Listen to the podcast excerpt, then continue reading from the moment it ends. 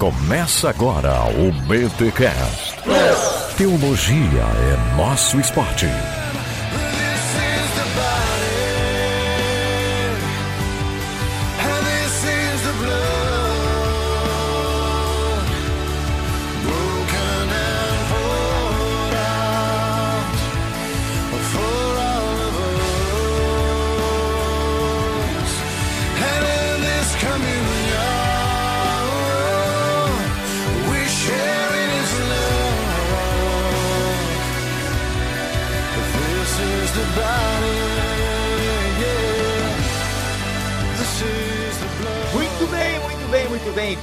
Mais um BT Cash de número 124. Eu sou o Rodrigo Bibo e Alex. Se cair um pouco do vinho da ceia no chão, tu lamberia também? Credo. Ó, maldade, ó, maldade. Que maldade. Lutero lambeu, Lutero lambeu. Segundo relatos. Aqui é o Mac e pelo menos ninguém quis substituir o pão e o vinho por, por Doritos e Coca. Opa, olha aí. Olha lá. Ainda não. Hum. E aí, galera, aqui é o Alex e eu como carne e sangue de Cristo, eh, mas eu não sou canibal.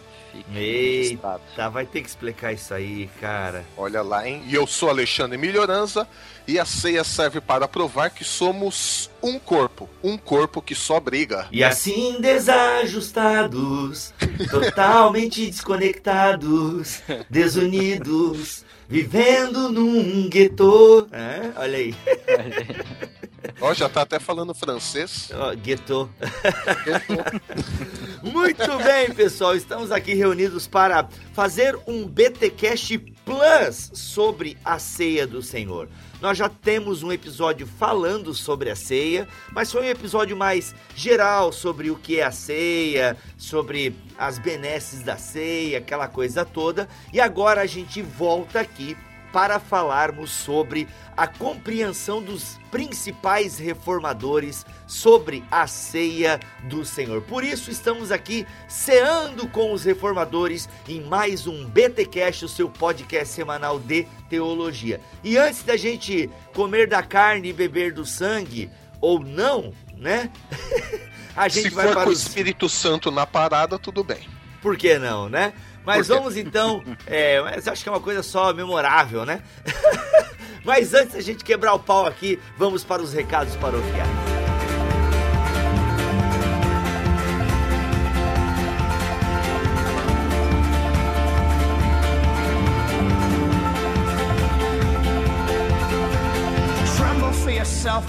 E nos recados paroquiais deste episódio, queremos dizer que nós estamos aí com a campanha Pensando na Reforma. Mas o que que é essa campanha Pensando na Reforma? Nós disponibilizamos para vocês avatares. Olha aí, não aqueles bichos azul lá do James Cameron, mas para você trocar a sua capa no Facebook, a sua foto de perfil. Então temos aí avatares de reformadores, pré-reformadores ou pessoas que contribuíram para que a teologia da reforma, para que o espírito da reforma se espalhasse por todo o mundo. Então, neste mês de outubro, troque o seu avatar, a sua foto de perfil, tanto no Facebook como no Twitter, por a de um reformador ou de alguém que inspira a reforma. E nós temos várias sugestões para vocês na postagem terceira edição Pensando na Reforma e você encontra o link para essa postagem aqui na postagem. Ficou chato isso, né? Na postagem, na postagem. Mas aqui neste BTcast, na postagem deste BTcast, tem o link para o post para você trocar o seu avatar e difundir aí esse pensamento sobre a reforma protestante, beleza? Eu já sei o que eu qual vou colocar. Qual? Da Margarida de Navarra, Não, do cacau. do Cacau. É. Do Cacau, Cacau. cara que inspira a reforma. Mas deixa ele morrer primeiro, aí, né? Pelo amor de Deus. Bom, o meu eu já nem precisei trocar, porque, né? Já tá uma foto tua, né, Milho? Já tá uma foto Isso. minha. Excelente. Humildade, a humildade é uma coisa incrível. Olha aí, gente, eu tenho que mudar o meu, vou colocar lá do Jacobus Arminius, só pra galera curtir lá. Ok? E você, se você ainda não trocou, troque o seu. E neste mês da reforma, a BT Store quer ajudar você a entender melhor este movimento. E nós temos um livraço lá que já falamos inclusive no BTcast passado sobre ele, que é o História da Teologia Cristã de Roger Olson, Roger, Roger Olson. E galera, vale muito a pena você ter este livro. Tem também o Cristianismo através dos séculos, que é uma história da igreja bem bacana, e tem também os Servos de Deus, que são biografias de pessoas que marcaram a história do cristianismo. Então, se você quer entender mais a reforma protestante, passa lá na BT Store. Inclusive, Alex, teve gente aí que não entendeu, né, o propósito da BT Store. É, o pessoal acha que é pra gente ficar rico aqui, né? É. Com, com a venda. É, já, Primeiro- tamo- já estamos milionários. É. Uhum. É, segundo o lucro miserável que eh, dá a vender livros, você que vende livros sabe que ninguém fica rico disso, a não ser que a Bíblia custe 900 reais.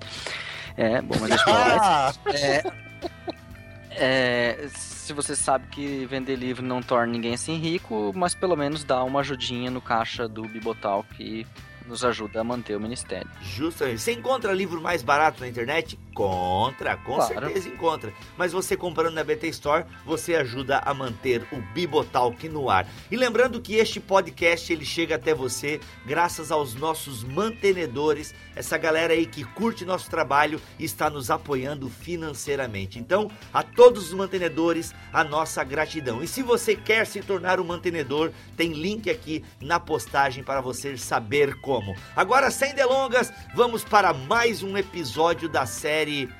Não é série nenhuma. É o Plus. Especial da reforma. Muito bom, muito bom. Vamos lá. E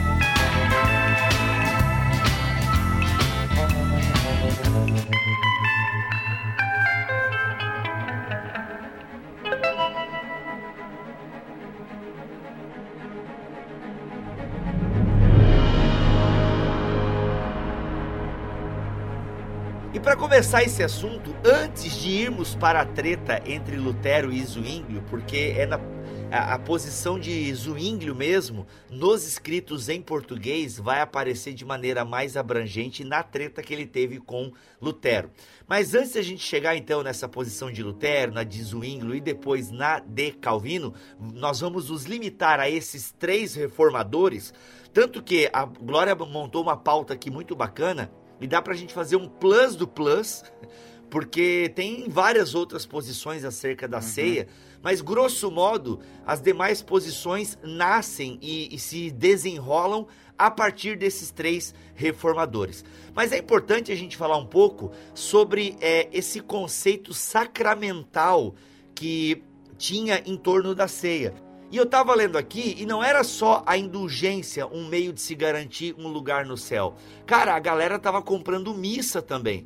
Tava comprando aí eucaristia e tudo mais, ressaltando a importância desse ato litúrgico no seio da igreja. É, exatamente, até porque é, um dos concílios, desses chamados concílios reformatórios, aí no século 13, 14, ou até talvez antes, eu não me lembro exatamente qual deles, disse que as- a Eucaristia ela era recomendada eh, diariamente como método de, eh, de se garantir uma, uma salvação, né? uma santificação, uma graça especial. E por causa disso, então as pessoas buscavam eh, pagar por essas missas particulares de forma a conquistar aí uma salvação ah, meio automática, porque a, a coisa estava ali, né? Quem é que era responsável por ah, fazer a consecração dos, do- dos elementos, né? E transformar, então não transformar, mas de fazer o rito que permitia transformar pão e, e vinho em carne, o corpo e sangue de Cristo era o, o padre, o sacerdote, não se pagava para se poder ter eh, isso mais vezes ou para si mesmo em particular, não só lá no domingo na igreja. Então aí também tinha essa questão, também estava aí por trás. Isso é o sacramento, né, Alex? É transmissão de graça, né? Se Lembrando aqui que no catolicismo romano nós temos sete sacramentos, né? Ah, nunca lembro os sete, cara. Eu sei que a ceia e o batismo são deles, o casamento é outro. Unção dos Extrema unção. A Extrema unção, ordenação, ahn, a confirmação, o crisma, Uhum. ahn, ordenação já falei, e o confissão de pecados, absolvição. É, deu sete, eu não contei. Também não contei. Vai rolar a cabeça aí, mas tudo bem. é, se faltou um depois no comentário, a gente O dá um. Alexandre nos ajuda, por gentileza. Tomai e comei. Isto é o meu corpo. Oh, no. Existe uma diferença muito grande entre o conceito de sacramento católico e o conceito luterano? Existe uma diferença, sim, que a visão luterana ela busca a sua fonte em Agostinho para entender sacramento, eh, entendendo ele como sinal mais palavra, né? Então, tipo, existe um sinal visível e existe uma promessa bíblica aliada a este símbolo. eh, então, existe um sacramento, né? Ah, já a visão católica, ele parte também desse mesmo princípio, ah, mas não necessariamente é, é preciso uma, uma palavra bíblica de ordenança. É, ainda para os luteranos precisa de uma palavra bíblica de ordenança. É o que falta, por exemplo, no é, casamento. No casamento existe uma palavra bíblica de bênção, digamos assim, né? Ou, ou- de, de- de se fazer isso, mas não de, de se repetir o, o rito, né? De que o rito tenha que ser feito dessa forma.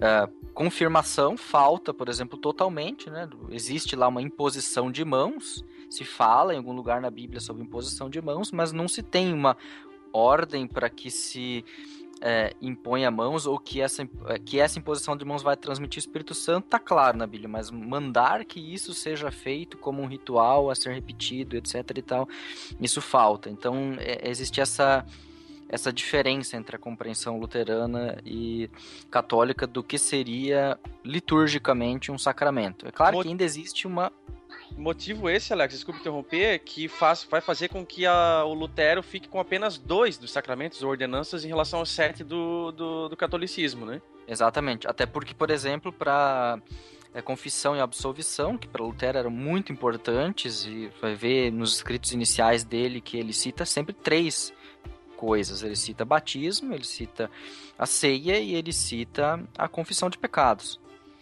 É, e mais tarde ele retira a confissão de pecados por faltar um sinal visível dela. O que, que Jesus deu, diz, quando vocês perdoarem os pecados, vocês façam sei lá, tal símbolo ou tal coisa. Não, não disse. Então falta um sinal visível. E aí ele retirou isso. O que falta também no ca- casamento, você pode dizer que é a aliança, mas Jesus não mandou dar aliança, botar no dedinho de quem se casa. É, Jesus também não mandou botar a estola sacerdotal em, em volta do pescoço de quem é ordenado para o ministério. Então falta esse sinal visível que a igreja criou mais tarde, mas falta totalmente no relato bíblico. E por isso não são considerados sacramentos. Aí você vai dizer, ah, a palavra sacramento já traz um próprio significado, que é o significado de mistério, porque se usa essa palavra por causa de que a gente não entende ou não consegue objetivamente compreender 100% o que é, o que está tudo implicado é, nesse ato performático que é, por exemplo, o batismo ou a ceia, né? É um símbolo que transmite muito mais do que uh, simplesmente um ensinamento ou uma verdade espiritual. Tá, ô Alex, só para clarificar mais aqui, repete essa diferença que tu colocou lá no começo, pra, porque eu acho que eu me perdi aqui um pouco, entre sacramento católico e o sacramento na compreensão luterana. Na compreensão luterana são três elementos: palavra da instituição, sinal visível, Uhum, palavra da promessa. pão vinho. Exatamente. Então vamos assim, né? Tipo, Jesus mandou fazer, né? Uma ordenança bíblica. Jesus disse que tinha uma utilidade em fazer isso. Por exemplo, quem crer e for batizado será salvo. É, é, comam e bebam Ou memória, para né? dos seus pecados. É, como beber para a remissão dos seus pecados. Para a remissão dos pecados é bíblico, né? Então existe uma para que fazer isso.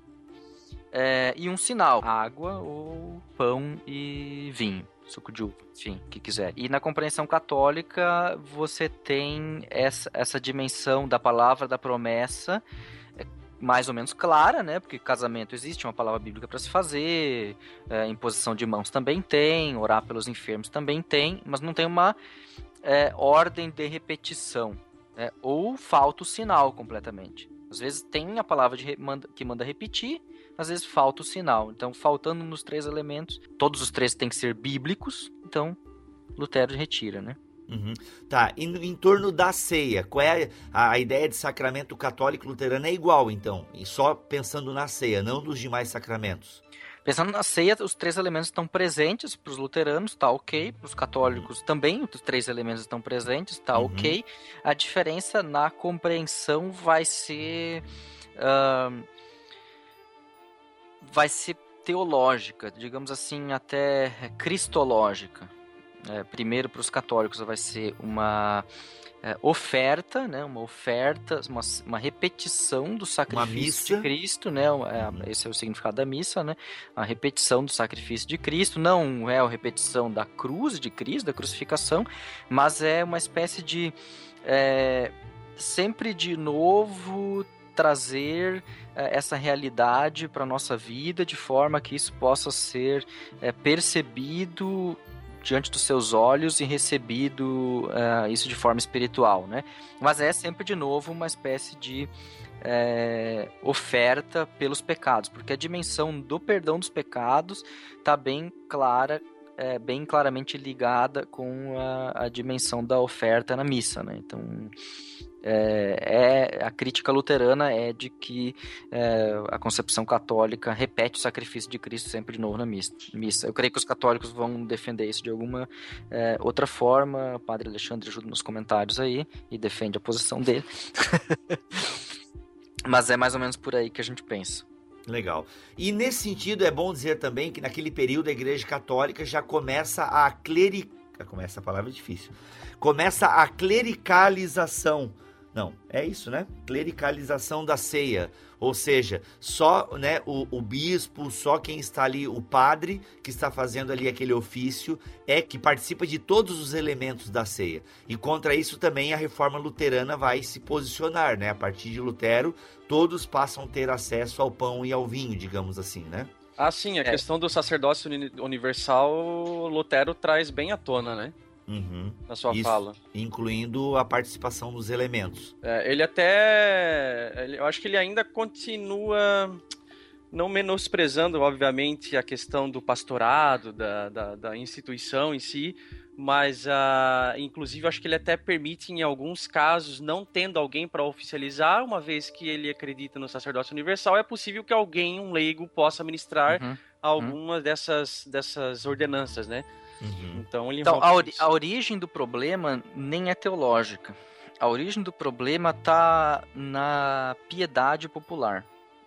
É, Orígenes, por exemplo, ele não acreditava nessa na transubstanciação, no, ou numa forma de transubstanciação. Ainda lá com Orígenes ainda não se usava esse termo exatamente. Ele era mais próximo a um espiritualismo zwingliano. Só que ele dizia que uh, o sangue de Cristo não pode cair no chão, não pode ser derramado. Ele é, reservava um espaço para essa piedade popular que via nos elementos uma coisa sacrossanta. É, mais tarde uh, se desenvolve ainda mais essa essa teologia em Antioquia, não tanto em Alexandria com origem, mas mais em Antioquia, se é, é, essa com Teodoro de Mopsuestia, com essa ideia da, da, da, realidade da oferta e do sacrifício tipológico de Cristo. O sacrifício tipológico ia para dizer é que o sacrifício da missa não repete o da cruz, mas como se repetisse o da cruz. É, e conectado a isso, a ideia então, opa, se repete o sacrifício da cruz, ou se repete como se fosse o sacrifício da cruz, então aquilo que está ali presente é o próprio corpo e sangue de Cristo e precisam ser cuidados. E aí é mais uma consequência vinda por parte das pessoas que participam da missa do que vindo da teologia oficial. É, e que acaba entrando na teologia oficial mais tarde, é, já na, no, no, meio da Idade Média, no ano 1059 para frente, aí depois é, de Radbertus, por exemplo, que trouxe essa, essa ideia para da, da transubstanciação um pouco mais clara é, na sua obra e mais tarde, daí no século 13 com o dogma ou a ideia da concomitância, né, de que a carne contém o sangue e o sangue contém a carne. E aí eles criaram uma, uma questão teológica, né, uma doutrina teológica para dizer os leigos então só realmente precisam de um dos elementos, né, tanto faz qual deles, mas um dos elementos porque um contém o outro. Hum. Olha aí, cara, eu não, não sabia de todo esse background histórico. E por que que o Lutero vai romper com isso? Primeiro porque ele não crê na concomitância, né? Ele não crê que um elemento está contido no outro. É, a segunda questão é que ele tem um problema com a transubstanciação, porque para ele isso é mera filosofia e uh, explicações mirabolantes para uma coisa simples. É, então ele também é, deixa isso de lado por achar que isso é muito um, é, muito difícil das pessoas compreenderem. Ele diz que qualquer leigo compreende que isso é corpo e sangue. Ali ele também, Lutero também fica do lado da piedade popular, que vê corpo e sangue no, no que está ali, na frente dele. É, mas ele faz isso com base na hermenêutica bíblica dele. Lutero é em boa medida literalista, né? Então ele diz, não, tá escrito que é corpo e sangue, então é corpo e sangue. Não preciso buscar explicação filosófica para isso. Aí você vai dizer, ah, mas ele buscou. Sim, ele buscou mais tarde no debate com Zwinglio, ele buscou é, formular as suas ideias é, também com o uso da filosofia. Mas a princípio não, a princípio ele, ele foi bem é, a gente diz bem realista, né? Uhum. E dizer e literalista em dizer não tá escrito ali que é corpo e sangue, então é corpo e sangue e ponto final, sem muita explicação, mas é, num dinamismo realista que foi presente em toda a Igreja antiga até a Idade Média, que uhum é, via aí nessa, nesse realismo não uma transubstanciação, mas é corpo e sangue, a gente não sabe explicar, é espiritual, é alguma coisa aí. E mais tarde é que ele tentou clarear as coisas por causa do debate com Zwingli. Uhum. Muito bom. Ah, vamos entrar na treta? Então, bom, bom, Calvino então fica por último sempre, porque ele treta, não, ele treta com os dois, né? Pois Sim, é. Porque ele vem depois também. É porque ele é de vem segunda depois categoria, né? também. Um, sim. No bom sentido, tá, gente? Ouçam um episódio Exato. sobre Calvino que eu explico isso daí, tá? Mas vamos lá. Tomai e comei. Isto é o meu corpo. Oh, no. É, é importante a gente falar então que tu- a reforma está acontecendo, tem todo esse processo histórico da reforma, a, a implantação, o crescimento da reforma em toda a Europa. E aí o que acontece?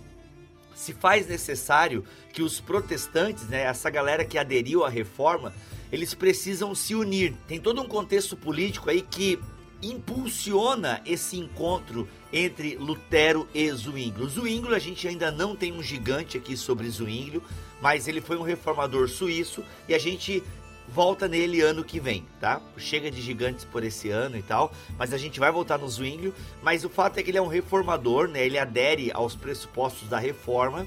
Ele é um cara que inclusive ajudou também na sistematização da reforma e ele, só que ele não concordava com a posição de Lutero acerca da ceia.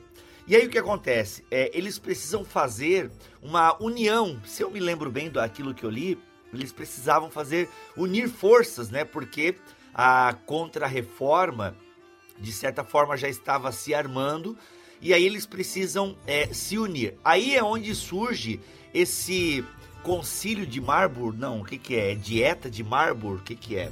Colóquio. Colóquio, né? Coloca de de mármore. Isso, Realizado pelo príncipe Felipe de Hesse, é isso? isso, Em justamente. 1529. Ou seja, isso é antes da Confissão de Augsburgo, logo Uhum. a tentativa de se criar uma pequena unidade entre os protestantes, de forma a chegar mais unido contra o imperador, dizer, não, nós estamos aqui unidos. O que efetivamente não aconteceu, porque é, a parte luterana é, ou a parte de cima para cima dos Alpes, digamos assim, até geograficamente, a parte para cima dos Alpes, assinou a Confissão de Augsburgo.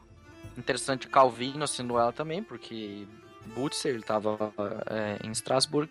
E os para baixo dos, dos Alpes, em cima e para baixo dos Alpes, assinaram a. Deixa eu ver o nome disso. Mas, cara, pois é, é sério que o, Felipe achou que ia, dar alguma coisa certa trancando no quarto Lutero, o Zwingli e o Butzer? Acho que não. Ó, vou, vou deixar vocês aqui. Vocês sentem cafezinho, tem um pouquinho de cerveja, vocês conversam aí sobre ceia, batismo, se resolve aí, que depois dá, dá tudo certo. Vai, Hum. né? Tá bom. É, o, mel o Melancto era pacificador mesmo, né? Achei achei aqui. Achou o que é, Alex? O pessoal para cima dos Alpes assinou a Confissão de Augsburgo. E uh, para baixo, os suíços assinaram a Confessio Tetrapolitana, a Confissão Nossa. Tetrapolitana, ou a Fidei Ratio de Zwinglio. Ah, mas tem treta aí, tá vendo? Tem treta, tem uma treta assim que separa os dois grupos. Inclusive, Mac, dentro disso que tu acabou de falar, pelo que eu tava lendo aqui, no primeiro encontro já não foi Lutero e Zwinglio para a mesma sala, né? Parece que eles colocaram é, o Melanchthon com o Zwinglio e o Lutero com outro representante da posição de Zwinglio. Não sei se alguém, se alguém lembra o nome do cara. Começa com E. Ah, o Escolampádio? Meu, como é que é? Caramba, que nome é esse, velho? Ecolampádio. É isso mesmo, Ecolampádio. Não Escolampádio. Ecolampádio. João, João Ecolampádio. Olha é só. fácil de falar chamar de João, né, cara? Pelo amor. É, porque o Herculampádio tá, tá difícil, né, cara? Tá bem difícil. Então, assim, o que acontece, gente? Ele, né? Ele, e daí me parece que no encontro com o. Quando o Lutero foi sentar na salinha lá do Amansa Louco, junto com o, o Zwinglio, o Lutero chegou primeiro. Olha só que Lutero safadinho, cara. Olha isso. Ele chega primeiro e escreve num quadro que tinha atrás: Este é o meu corpo. Que em latim, como é que é, Alex? Em latim? Hoc est corpus meum? É isso, né? Tá, e eu não sei, teria que pegar uma Bíblia Latina aqui pra ver. É, não, pelo que o, o Timothy George tá dizendo, é Hoc est corpus meum. Ou seja, quando o, o Zwinglio acabou, né, ele tava falando, o Lutero só tirou o pano, ó, tem esse versículo aqui, é esse versículo e pronto, rapaz. Entende? Tipo, não houve muitos debates, né? tem até aqui o diálogo entre eles. Zwinglio chegou e disse assim, ó, seria uma vergonha crer então importante doutrina, ensiná-la e defendê-la, e ainda assim ser incapaz ou ter má vontade de citar uma única passagem das escrituras que a aprovasse. Porque na compreensão de Zwinglio, Lutero só tinha essa passagem a favor da posição dele. A gente vai explorar um pouquinho mais a posição de Lutero até pra galera entender melhor a treta, tá? E aí Lutero, tirando a cobertura da inscrição na mesa, ele diz: "Este é o meu corpo. Aqui está a nossa passagem das escrituras. Você ainda não a tirou de nós, como tenta fazer. Não precisamos de nenhuma outra. Meus caríssimos senhores, vistos que as palavras de meu Senhor Jesus Cristo estão aqui, hoc est corpus meum, não posso verdadeiramente ignorá-las, mas devo confessar e acreditar que o corpo de Cristo encontra-se lá. E aí, meu amigo? É aí, rapaz, a treta tava plantada. Aí Lutero bateu na mesa, virou a mesa.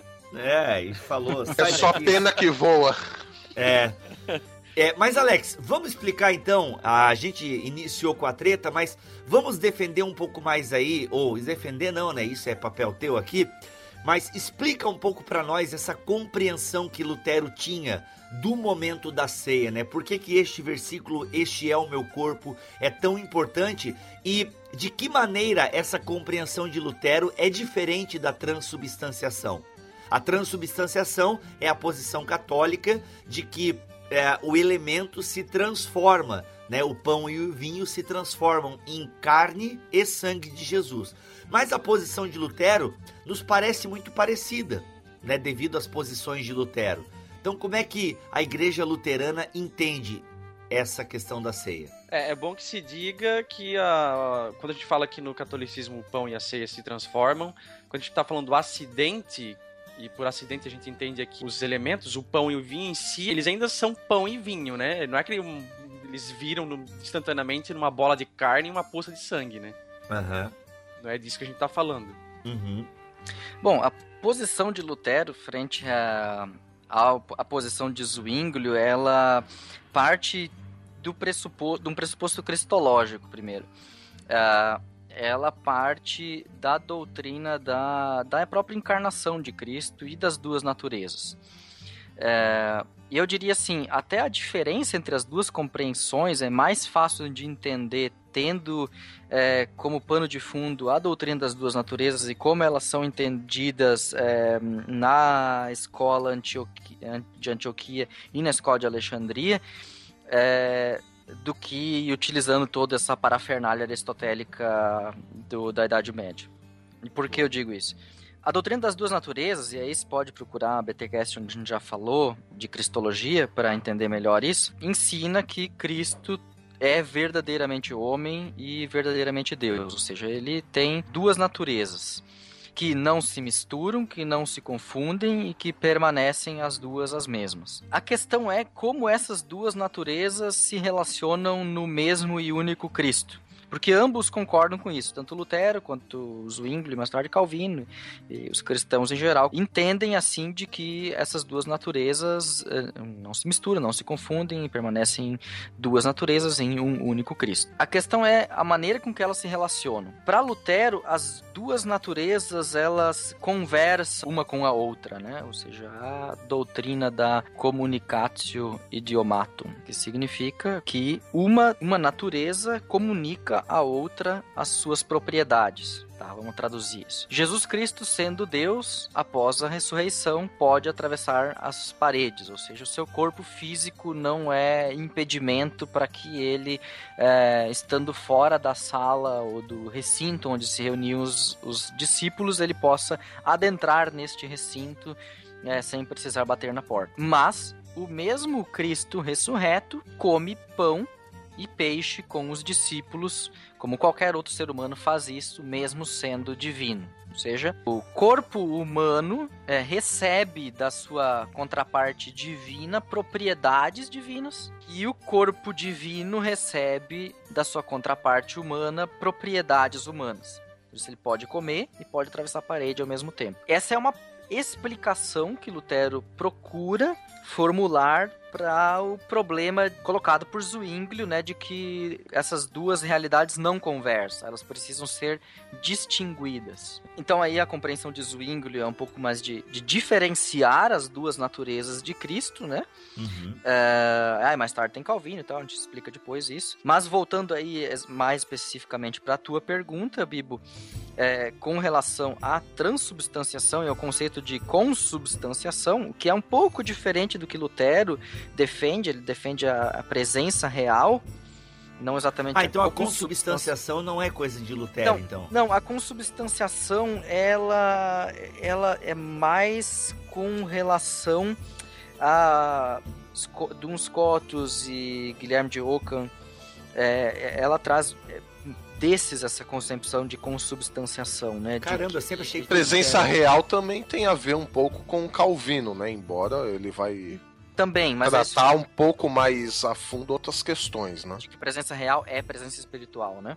Isso. E a presença real para Lutero muitas vezes é confundida com a consubstanciação por causa de três palavrinhas que é, se encontram na Confissão de Augsburgo, que é em, com e sob. Sub significa que o modo como Cristo se liga aos elementos, ele se liga em, com e sub. Significa esse sub, é, para ser entendido melhor, é, é como se ele se escondesse debaixo dos, é, dos elementos, né? É como se o corpo de Cristo fosse revestido de pão, né? Alguma coisa assim eu estava lendo sobre Lutero. Se fosse um pão de forma, era fofinho.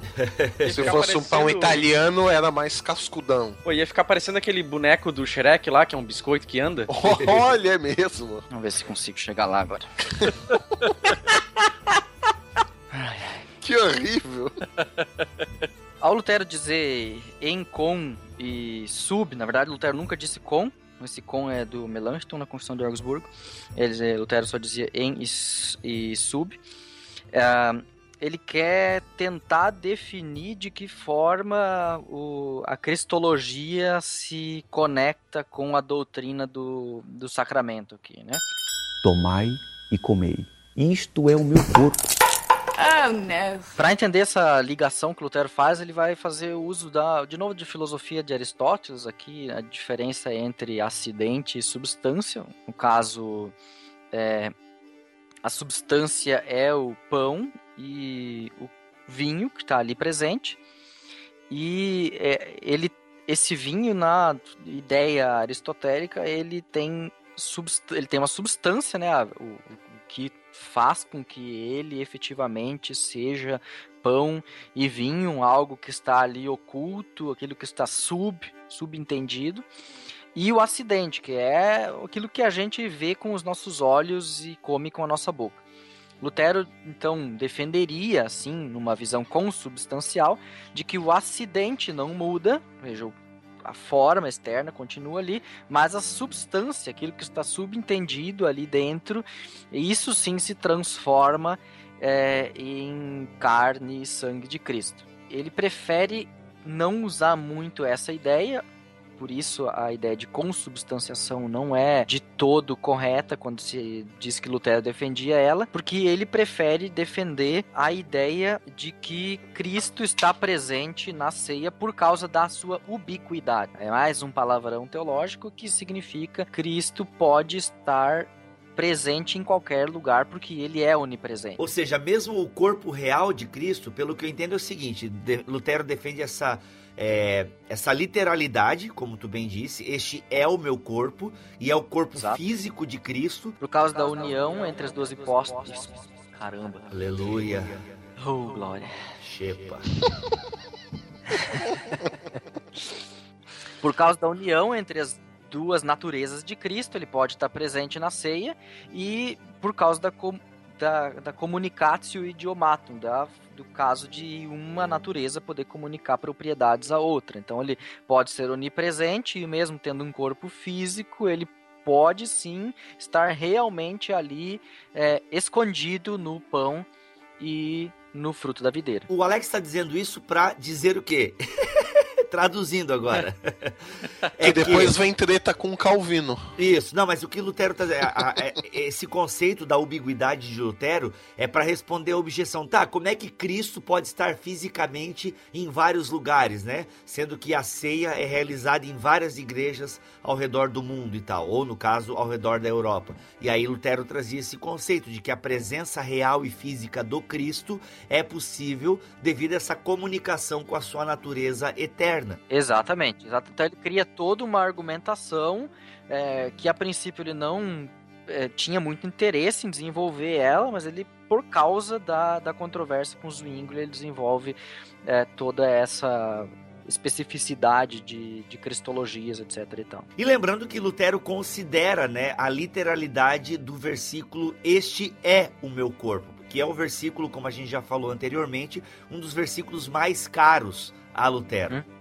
É, até é, muitos hoje que defendem essa visão de Lutero, mas é, já são adeptos de uma nova exegese e tudo mais, é, eles entendem esse texto a partir de como uma ação performática de Cristo. Ou seja, ou seja, que Jesus na ceia está é, não realizando como não falando uma parábola ou é, ensinando algo oculto, alguma coisa desse tipo, mas ele está performando algo, ele está como um artista faz uma performance, ele está fazendo uma ação que transmite um conteúdo, né? É, uma exegese luterana essa, né? Eu já vi Batista fazendo ela também para outros ah, assuntos. Ah, é?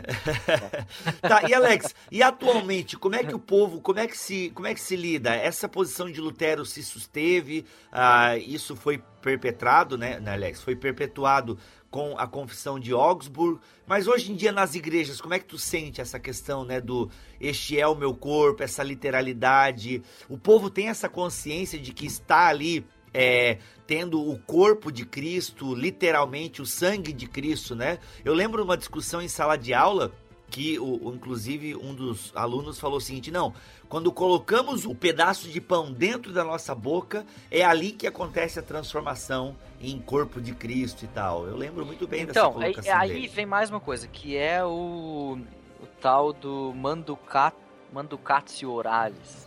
Nossa. É, Tá. que é nada mais que comer com a boca. Pô, podia falar isso antes, né? Do manducato aí, né? né?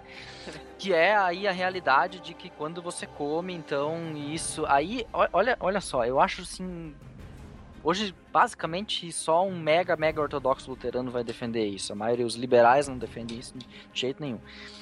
Os É. liberais não acreditam nem na ressurreição, Nem né? Então nada. não são parâmetros. Mas, então a ideia é a seguinte: de que ao comer essa pedaço de pão, esta hóstia, que escondido nela está o corpo de Cristo, então quando eu como, então isso vai para o meu corpo. E aí o corpo de Cristo se comunica com o meu corpo e me transmite a graça. Nossa, velho. Entendeu? Essa, essa é, a, é a ideia do manducatum, manducatio oralis. E aí a pergunta que vinha por parte dos zwinglianos é: tá, mas e os descrentes? O que acontece com eles? Daí Lutero então diz manducatio oralis, ah, e aí ele ainda colocava, adicionava isso que também é para condenação. Quem come sem crer, isso promove para ele condenação. Isso é um terror, um terror pro católico, porque o cara come a, a hóstia e ela gruda no céu da boca. Tá em pecado. E como é? Deus o livre se o cara colocar o dedão lá pra tirar a hóstia do céu da boca. Vai ficar cutucando Jesus, rapaz.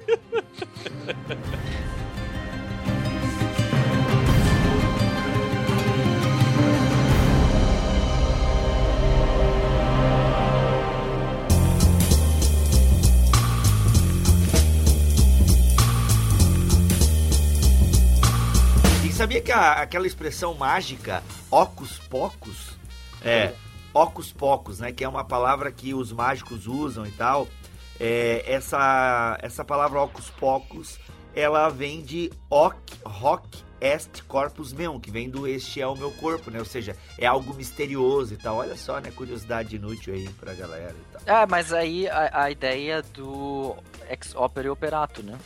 De Uhum. que ao comer ah, aquilo ali você automaticamente recebe é, perdão dos pecados. Então a fé fica totalmente de lado e ah, aparece esse elemento mágico, e daí o Rocos Pocos faz todo sentido. E até respondendo a tua pergunta, o que acontece entre luteranos é que a partir daí uns mais, um pouco mais de 100 anos atrás, com o neoluteranismo e correntes é, mais litúrgicas, é, que, que se prenderam de novo no ex opere operato e disseram o que acontece na pregação é uma é tipo aquele tipo de calvinista que diz que a gente só precisa contar pro pessoal por aí que eles são predestinados e mais nada, tá ligado? Existe esse tipo mais liberal de calvinista, né? Ah, não, só conta o pessoal que estão salvo e tá valendo. Caramba, existe? Calvinistas, manifestem-se. Existe um tipo de calvinismo mais Não. liberal. Não, não se manifestem, por favor. Só ortodoxo não deve curtir eles, mas existe. Ah, então existe também esse tipo de luterano que diz, ó, na pregação a gente só conta pro pessoal, né, que eles são salvos. Aham. E quando eles são batizados, na verdade ali eles são salvos, né, pelo próprio ato do batizar. E eles recebem perdão dos pecados sempre que eles participam da Santa Ceia automaticamente. E a pregação serve apenas para o pessoal relembrar disso daí. Por isso que no caso é- eles são chamados de sacramentos, porque comunicam salvação. Conferem graça. Sim, só que na compreensão de Lutero há uma separação entre promessa e fé. E os neoluteranos, eles entendem isso como que o sacramento confere fé, logo é só comer que você vai ter fé de algum jeito mágico ali mesmo. A dimensão da fé ela é totalmente diminuída ah, no neoluteranismo. Que em boa medida é o que está presente em muitas igrejas luteranas mundo afora, a não ser aquelas que se é, são mais ortodoxas ou as mais evangelicais, então que e as evangelicais ainda vão beber um pouquinho do calvinismo, né? Então é- essa é a, a situação do mundo luterano atualmente. Tomai e comei. Isto é o meu corpo. Oh, no. O Zwingli invocava um pouco uma questão metafísica nessa questão das duas naturezas de Cristo, que por sua vez traduzia no, no, no debate da ceia. Uhum. Então, a partir do momento que para Lutero o corpo de Cristo, mesmo glorificado, não limita a sua onipresença, para Zwingli, de alguma forma, não sei se a palavra limitar pode ser usada, mas a ideia é de que se Cristo está à destra de Deus, como ele pode estar em outro lugar? É, corpo, matéria, ainda que glorificado, não tem a propriedade de onipresença, ainda que a natureza divina de Cristo tenha.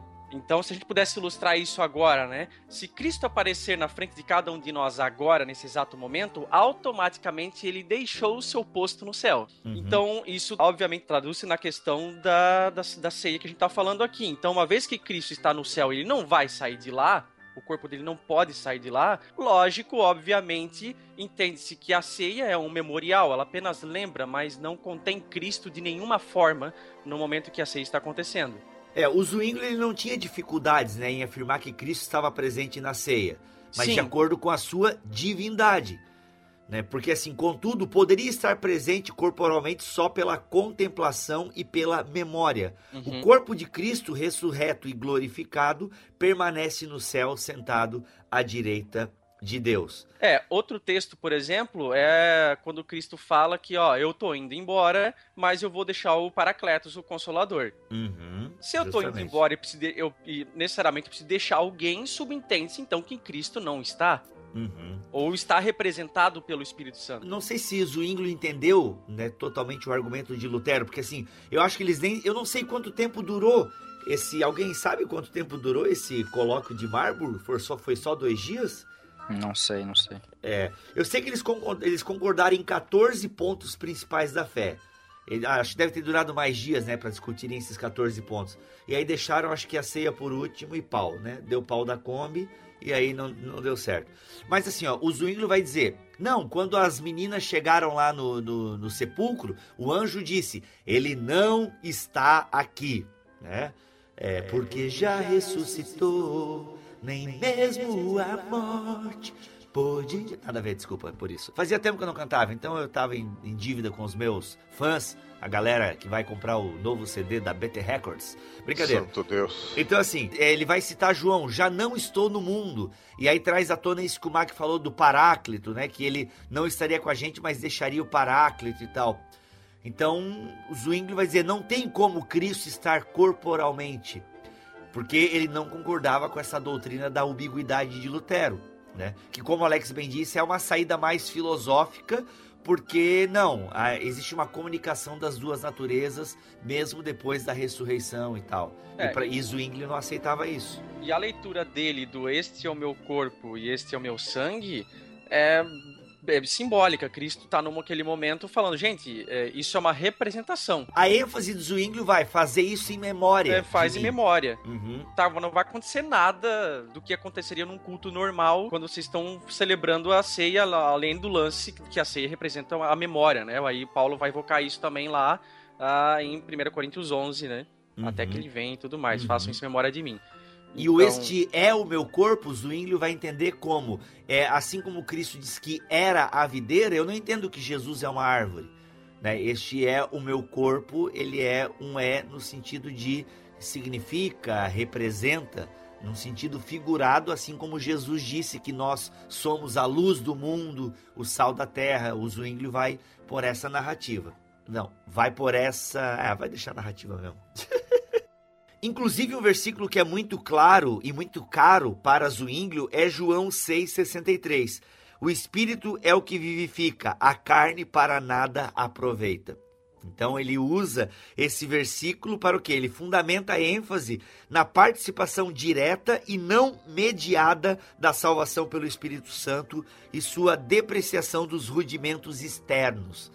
Então, o Zwingli ele tem mais essa ideia de uma presença, é, e eu diria, né, que é uma presença espiritual. E aí, se, não sei se se confunde com a ideia de Calvino, porque é uma presença da divindade mediante o Espírito Santo nos elementos da ceia. Mas ele até vai romper então com essa ideia de que a ceia comunica a salvação, né? Ela comunica, ela é mais uma memória por Exato. aquilo que a cruz fez. É, então, para Zwingli a ceia não é sacramental. Uhum. Ou seja, ela não transmite é, graça de Sim. novo, porque uhum. toda a graça já foi dada na cruz. Então é. a ceia serve para recordar o que Jesus fez por nós. Nada mais que o cristão ganhe nesse sentido, né? Que ele já não tenha com a ceia. Acho que até ele prefere uh, o termo ordenança a sacramento, né? Pô, Zwingli era batista quase, hein?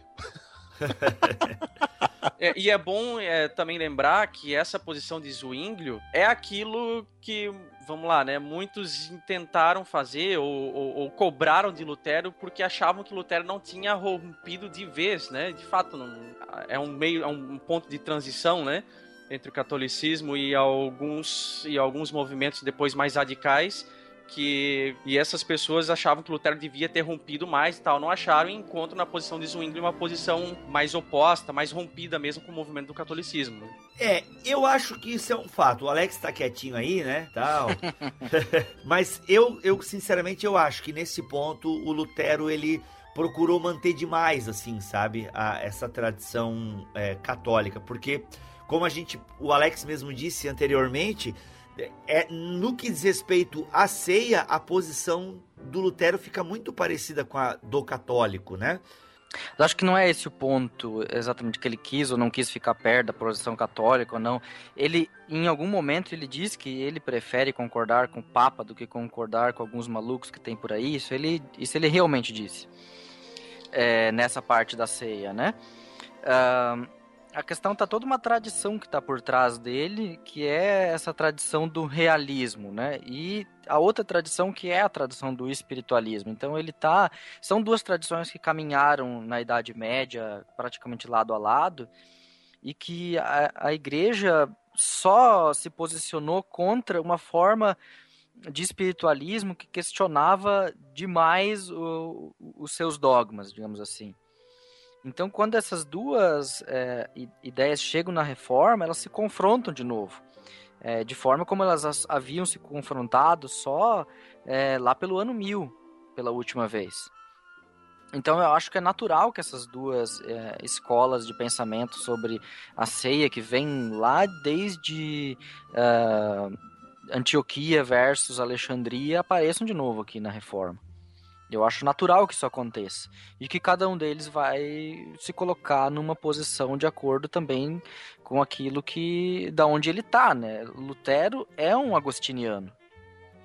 E ele vai colocar a posição agostiniana é, para fora, ainda que talvez Calvino faça melhor do que Lutero, uma defesa agostiniana do, da, da ceia. Depois a gente fala aí sobre, sobre Calvino. Tá, ô Alex, mas assim, para Lutero não tinha essa questão de ali no momento da ceia estar acontecendo um novo sacrifício, né? Não, não. O sacrifício tá fora por causa da cristologia. A cristologia luterana retira da ceia todo o caráter sacrificial. Zwinglio também argumentou que a própria ideia de comer carne e sangue era uma noção pagã nojenta. A isso Lutero respondeu: Eu comeria cocô se Deus assim ordenasse. E tu, Alex? Por causa. Não, não faria mais. Mas é a questão do literalismo. Lutero né? sendo né? luterano, né? É. Mas é a questão do literalismo dele, né? É. É, é, que está ali presente. E querendo ou não, se você perceber bem no que Lutero está defendendo, o literalismo dele fecha com Antioquia. E ah, o espiritualismo de é, Zwinglio fecha com é, Alexandria. Então essas duas correntes é, continuam aí se debatendo como se debatem ainda hoje. É, para quem não entendeu, são duas escolas de pensamento do início do cristianismo, a corrente de Antioquia e a corrente de Alexandria, onde Antioquia enfatizava a presença física, né, o lado humano de Cristo, e a de Alexandria, mais o Cristo divino, né? Então essa ideia das duas naturezas de Cristo está muito ali é, envolto nessas escolas de Antioquia, escolas de Alexandria, sentido literal, sentido alegórico e por aí Exatamente. vai. Até por isso, para Lutero, a ceia é mais é o sacramento do amor, é o sacramento que promove a comunhão entre os cristãos promove a igreja, é a, a ceia é o fundamento da igreja, enquanto que é, na visão reformada ela serve para honra e glória de Deus. Ou seja, tá, é, é, é, Deus lá no céu, digamos, a glória de Deus é que é ressaltada através da, da ceia. É, Lutero ele vai falar o quê, né? Ele afirmava que as palavras da instituição, o pão deixava de ser apenas pão, ao contrário, o pão consagrado veste o corpo de Cristo. E se Cristo estava verdadeiramente presente no pão, então por que esse alimento não poderia ser manuseado com a mais alta reverência e ser adorado? Então Lutero tinha essa ideia da reverência no momento da ceia, que é uma herança católica. Né? Essa ideia do, com a reverência com os elementos e tal. Até o Timothy George diz aqui no livro A Teologia dos Reformadores, que eu acho que, se não me engano, está sendo editado pela Vida Nova, ele até conta que em certa ocasião Lutero estava celebrando a comunhão, ele deixou cair um pouco de vinho consagrado. Ou seja, no momento da consagração é que havia então essa, essa transformação. E aí diz que caiu um pouco desse vinho e Lutero foi e lambeu, né? Ficou de joelhos e lambeu o vinho para não para evitar de pisá-lo, né? De pisar a Cristo. Então, o o Zwingli tinha um pouco de dificuldade com isso, né? Tipo, para ele, a adoração de Cristo na ceia estava longe de ser uma questão de capricho pessoal. Não é algo superficial ensinar o que deve ser adorado. Apenas Deus deve ser adorado, não a carne nem o sangue, Zwingli dizia. E ele resistia a esse tipo de reverência especial, né, que Lutero mostrava para com os elementos consagrados, porque parecia chegar ao limite da adoração idólatra. É claro, isso aqui já é Zwingli falando e escrevendo, porque assim, só para vocês saberem, pessoal, é, é, essa discussão entre Lutero e Zwingli vai parar depois em escritos que eram vendidos em feiras de livros e os livros eram colocados lado a lado né? É como se hoje em dia você vai lá numa feira de livro e tá lá os livros, né? Por que sou calvinista e por que sou arminiano, né? Ou contra o calvinismo, contra o arminianismo e por aí vai. São livros colocados lado a lado e tal. E isso era feito. E isso era feito com os escritos de Lutero e Zwinglio, cada um defendendo o seu ponto, né? Até um, teve um cara que eu não lembro o nome dele agora que ele dizia: as pessoas no futuro irão rir das coisas que nós discutimos aqui né? Ou seja, ah, estamos discutindo coisas que era para nos unir, né? Se nós pararmos para pensar no conceito de ceia, que nós explicamos no, no, no BTcast sobre ceia, é um que é um momento de comunhão e de união. E o que nós estamos falando aqui são pessoas reformadores que se separaram por causa deste elemento litúrgico que visa a união, né? Mas enfim. Tá aí a minha entrada. Tomai e comei. Isto é o meu corpo Oh. Senhor Melhorança, traga-nos aí então essa posição calvinística, já que você é o calvinista aqui do BT Cash. Como é que Calvino, né, diante dessa treta de Lutero, presença real, física, corpórea do Cristo, e aí nós temos a opinião aí de Zwinglio que isso não é possível, que é só uma presença espiritual mediante a divindade do Filho, ok? E que é mais e o Zwinglio enfatizando o fazer isto em memória de mim. Como é que Calvino, né, que é este reformador que vem depois, o legal é que Calvino já vem com muita treta acontecendo e, e isso é bom, né, para Calvino. E eu, e eu, tenho certeza que isso ajudou Calvino a elaborar a teologia dele, porque ele já pegou muita gente da reforma fazendo e escrevendo coisas. Como é que Calvino entende este momento da ceia? Bom, Calvino, ele já no começo, de cara, ele rejeita a transubstanciação dos católicos, né? E aí, assim, Calvino ele era esse cara meio dialético, né? Ele ficava entre um e outro, né? Entre Zwinglio e Lutero. Então, a favor de Zwinglio e contra Lutero, ele vai rejeitar a consubstanciação de Lutero, a presença real de Cristo, uhum. mas Calvino vai discordar que não havia absolutamente nada da presença corpórea de Cristo na ceia. Ele ele vai afirmar que havia uma limitação espacial no corpo de Cristo, né? Uh, lá no céu, ia negar a onipresença da humanidade de Cristo, que é aquilo que o Alex já tratou lá com Lutero, né? Cristo ele é onipresente em espírito, mas não em corpo. E Calvino também, ele considerava ilegítimo trazer Cristo, a presença de Cristo, de volta aos elementos como pão e vinho, porque pão e vinho eram elementos corruptíveis, elementos que se estragam, e Calvino achava isso indigno de Cristo. Agora, a favor de Lutero e contra Zwinglio, Calvino ele discordava de Zwinglio sobre a questão memorial da ceia. Falou, não, não é possível só ser uma questão memorial. E aí entra um pouco dessa dissonância de Calvino, porque ao mesmo tempo que ele discordava dessa questão de ser apenas um memorial, ele não acreditava nisso, ele vai falar sobre a presença real de Cristo na ceia. Então Calvino, ele de uma maneira ou de outra, que eu consegui identificar aqui nas institutas, é o seguinte: Calvino meio que queria o corpo de Cristo no céu, mas de alguma maneira, a lá Calvino, ele queria comê-lo também na ceia. Né? Ele hum. falava: bom, Cristo não está presente corporeamente mas existe Cristo aqui na ceia. E aí a solução para Calvino é que ele, ele cria, né, ele acreditava que o Espírito Santo, de um modo místico, de um modo espiritual, uhum.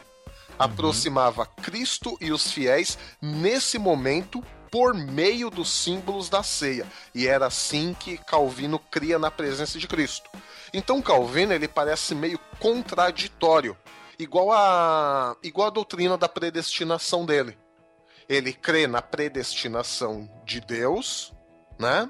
Dos uhum. eleitos e tudo mais, dos réprobos também, mas também cria na responsabilidade humana. Então, tipo, ah, não é culpa da pessoa uh, que ela vai para o inferno, mas ao mesmo tempo era Deus que predestinou. Então, essa dialética calvinista dele com ele mesmo existe também na ceia.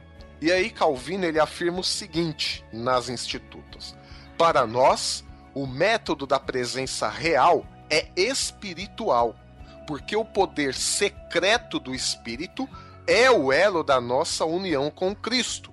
Então vejam, ele afirma a presença real de Cristo, mas não corpórea, e ele vai jogar tudo isso para uma questão mais espiritual e nem ele eu acho que soube explicar tanto, ele, nem ele acho que quis explicar tanto, porque ele diz o poder secreto do Espírito, que vai ser o elo da nossa união com Cristo. Então ele acreditava que a ceia do Senhor era um sacramento, aí ele concorda com Lutero, né? Da presença real de Cristo, mas por meio da mística do Espírito Santo que fortalecia a união do cristão com Cristo. Então, o Calvino ele usa bastante simbologia, né? Para falar disso. Então, para ele, a ceia é uma espécie de nutrição espiritual. E por que ele usa a presença real de Cristo nessa nutrição espiritual, já que ceia remete a um jantar, a comida, a alimento, né?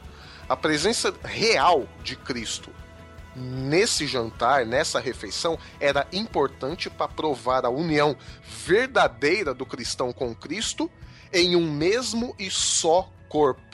Ora, se nós somos corpo de Cristo, é necessário que Cristo esteja presente uh, neste sacramento e que nós participemos do corpo de Cristo para fazermos parte verdadeiramente, realmente, quase que fisicamente do corpo de Cristo. Então ele não tinha só essa questão etérea da fé como uma coisa etérea, como uma coisa só transcendente. Para ele vinha também uh, no imanente, no concreto da vida, né? Então, mas para Calvino não há transformação dos elementos. Assim como não há presença corporal corpórea de Cristo, também não há transformação dos elementos. Por quê?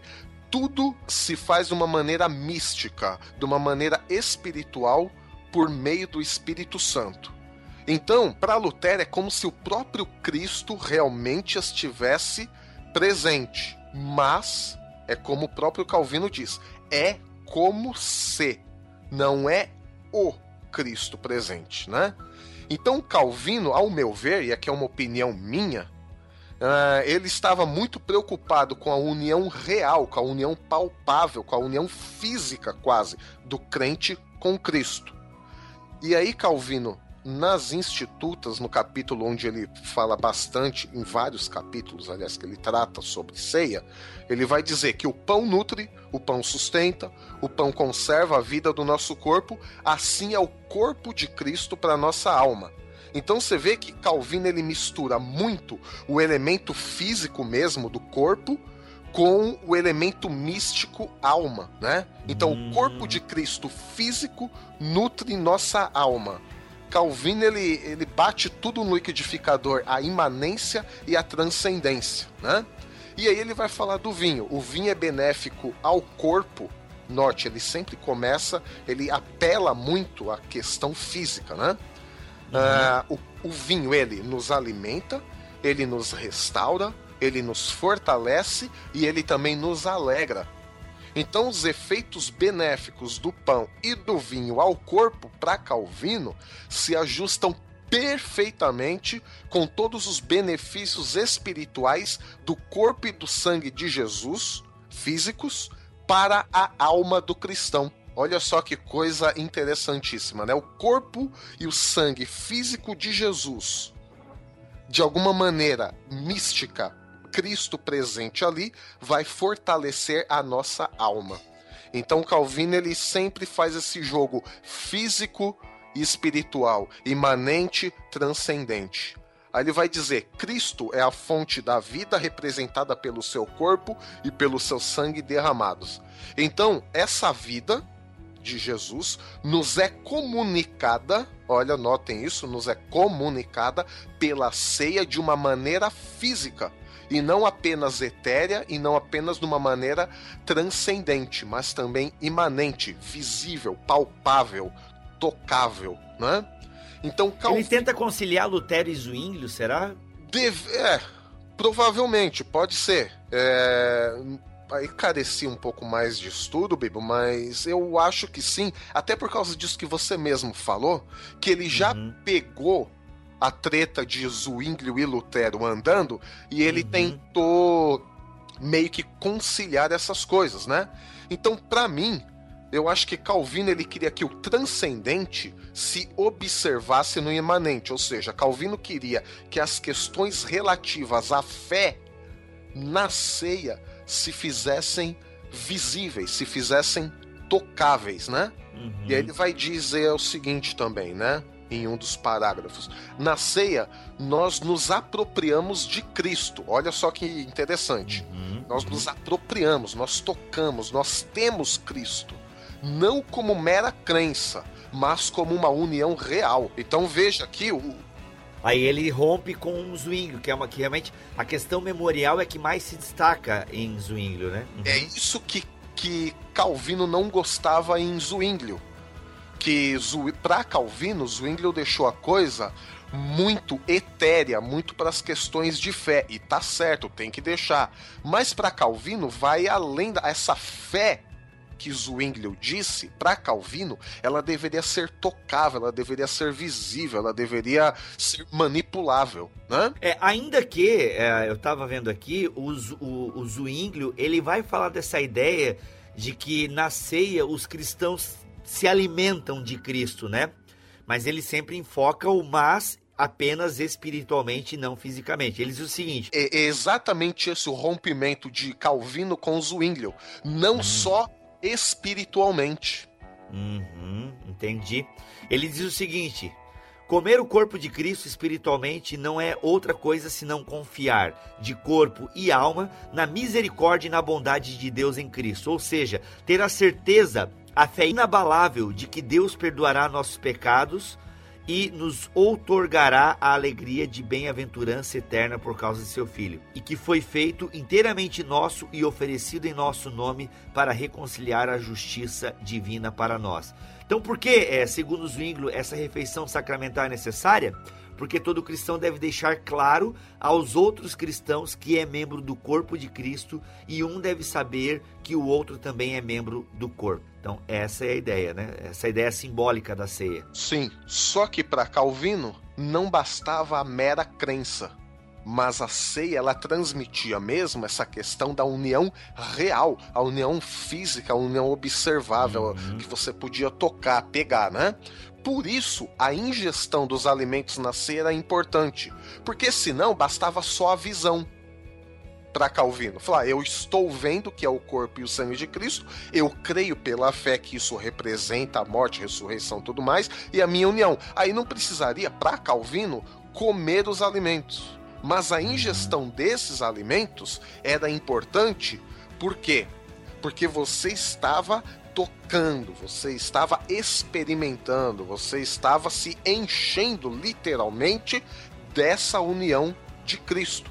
Então Calvino propõe, ao meu ver aqui, uma transição, um movimento do místico para o físico, esse movimento de ida e volta, né? Então, a física, neste caso, para Calvino, tem uma forte influência na mística. O que você vê, o que você toca, influencia nas questões espirituais, influencia nas questões de fé. Só uhum. que para Calvino também, nada disso seria importante, nada disso existiria se não tivesse Espírito Santo. Uhum. E o Espírito Santo é importante nesse processo todo, porque para Calvino, se não houvesse a participação do Espírito Santo, a ceia continuaria, segundo Calvino, como uhum. ritual romanista ainda, que enfatizava só os elementos físicos, que depois se transubstanciavam. Aí Calvino vai dizer que esse entendimento romanista não passava de uma mágica. Então Calvino hum. vai além da física uhum. Além do pão, além do vinho, e diz que o Espírito Santo é essencial nesse processo. Olha. Né? Uhum. Então, para isso, Calvino ele vai usar, uh, ele vai se apoiar em Agostinho e João Crisóstomo para falar sobre essa união real do crente com Cristo. Não só uma união espiritual, mas o real quase que físico mesmo, né? Não apenas de uma fé etérea, de uma fé meio nas nuvens, mas de uma fé palpável que se manifesta também no físico. Ok. Então, para Calvino, a Santa Ceia é exatamente isso. E, ao meu ver, eu gosto bastante dessa posição de Calvino. Mas tu é batista, tem que ser Zwinglio. É, então, como batista seria mais Zwingliano. Né? Mas eu gosto e... bastante dessa questão do, do Calvino, ah, que ele ultrapassa essa questão. É, ele ultrapassa, não, na verdade ele transita bem físico e místico, né? Fé e carne, espírito, é, imanência e transcendência, né? Eu gosto bastante. Mesmo, e sejamos honestos, mesmo que nas narrativas da ceia nós não vemos muita coisa disso que o próprio Calvino desenvolveu depois, né? O papel Sim. do Espírito Santo e tal, né? Sim. Mas eu gosto bastante da posição calvinista da ceia, assim. Olha aí. E você, querido ouvinte, hein?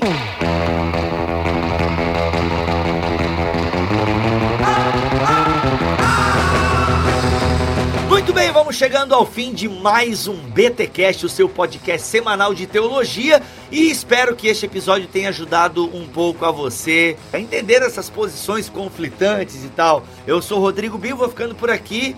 O importante é que a ceia seja esse momento belo e único, aonde nós temos a presença de Deus fortalecendo o seu povo. Eu sou o Mac, foi um prazer voltar para o BTcast. Olha aí, de... Mac, é verdade, hein? Quase um mês eu, e meio. Eu já tava com saudade de gravar com o Mac. Com muita saudade também do nosso tão querido e estimado bordão, né? Teologia é o nosso esporte. Aê! É. Não roubaram o meu sacional. Eu achei sensacional. Mesmo sem terem roubado o meu sacional. Eu entendi essa piada nojenta aí do milho há BTcasts atrás. Nossa, agora que você chegou à plenitude da revelação total. Eu sou Alexandre Melhoranza e somos um corpo. Com é divergências ou não, mas somos um corpo. Olha aí. Alex, tem que ser uma benção imparcial, hein, Alex? Por favor. Então, galera, ficamos hoje com mais um BTcast sensacional aí. E que o Senhor te abençoe e te guarde, o Senhor faça resplandecer o seu rosto sobre ti e tenha misericórdia de ti, que o Senhor sobre ti levante o seu rosto e te dê a sua paz. Venham, pois tudo está preparado. Comam e bebam dele todos. Amém. Amém. Amém. Amém.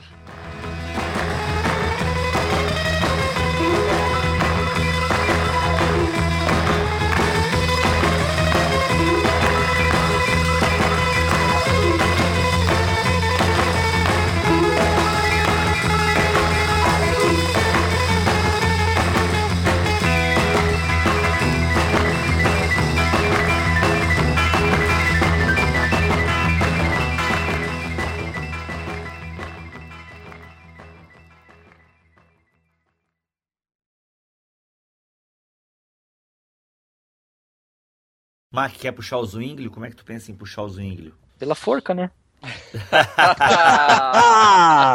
Ai, meu Deus.